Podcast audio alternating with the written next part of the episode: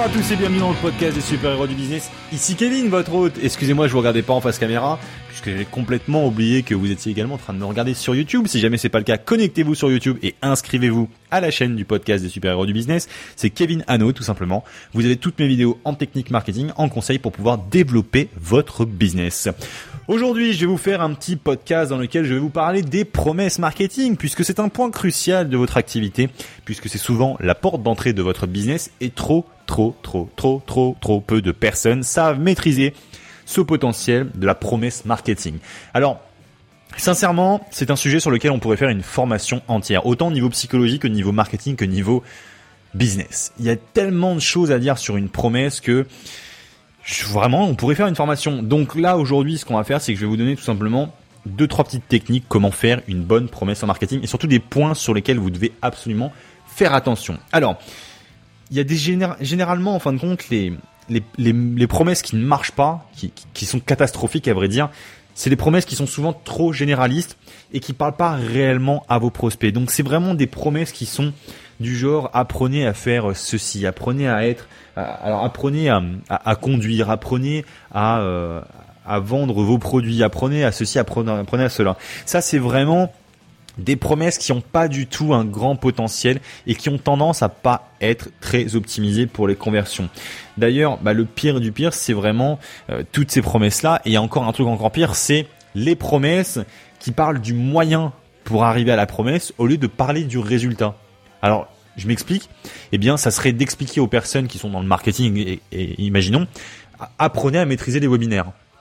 Ça, c'est presque le pire du pire qu'on pourrait faire en en, type de pas de formation mais en type de promesse en fait. Si jamais vous mettez ça en avant, vous mettez en avant le, le, moyen, le véhicule qui permet d'atteindre normalement à ce résultat qui est de maîtriser les conférences mais surtout d'avoir le résultat final de faire plus de ventes dans son business puisque c'est ça la finalité d'une personne qui utilise les webinaires c'est peut-être bien sûr de prendre son kiff parce que c'est un peu ça les webinaires. Moi j'adore ça et je prends mon pied absolu quand je fais un webinaire. Mais il y a un truc qui est euh, bah, important au niveau des, des webinaires, c'est que ça permet de faire énormément de ventes. Donc qu'est-ce que veut une personne qui veut apprendre à maîtriser les webinaires? Eh bien c'est tout simplement qu'elle veut apprendre à vendre, à vendre en webinaire et donc à faire plus de ventes. C'est ça qu'elle veut faire et c'est pas maîtriser les webinaires. Elle s'en moque de maîtriser les webinaires. Elle veut vendre plus dans son business. Et ça, c'est exactement la même chose dans votre secteur d'activité, dans tous les secteurs d'activité.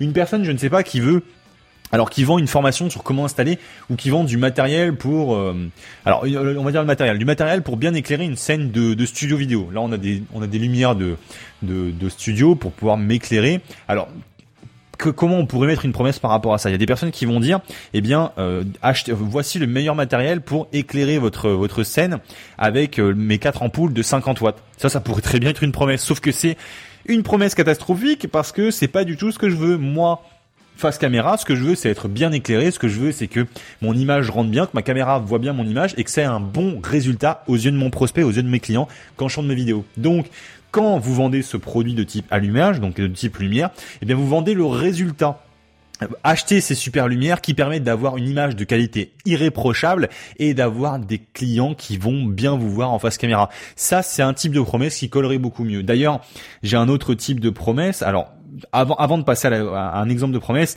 eh bien, je vais déjà vous redonner les différents points. Donc il faut absolument que vous parliez du résultat que veut votre prospect et vous devez aussi parler de son état de l'état de votre prospect quand il aura utilisé cette fameuse technique que vous avez à lui partager, ce fameux matériel que vous avez à lui vendre, eh bien, dans quel état sera-t-il? Moi, par exemple, quand je vends une formation en marketing, je vends le fait qu'il va développer son business, mais je vends surtout le fait qu'il va gagner plus d'argent pour lui, pour son revenu, qu'il va pouvoir passer plus de temps en famille grâce aux nouvelles ventes qu'il va faire. C'est ça que je lui vends au final. C'est ce qu'on appelle la terre promise en marketing. C'est ce que j'appelle la terre promise. C'est la finalité de la promesse, la finalité du résultat qu'il aura. Donc ça va vraiment encore plus loin que la partie promesse pure. Souvenez-vous bien de ce terme de la terre promise. C'est un, une notion mais primordiale. Alors je sais pas si Quelqu'un en avait déjà parlé une fois de, de la même manière avec ce terme-là de terre promise, mais moi j'adore ce, ce, terme de terre promise puisque c'est exactement ça. On a la promesse qui est euh, le chemin pour y arriver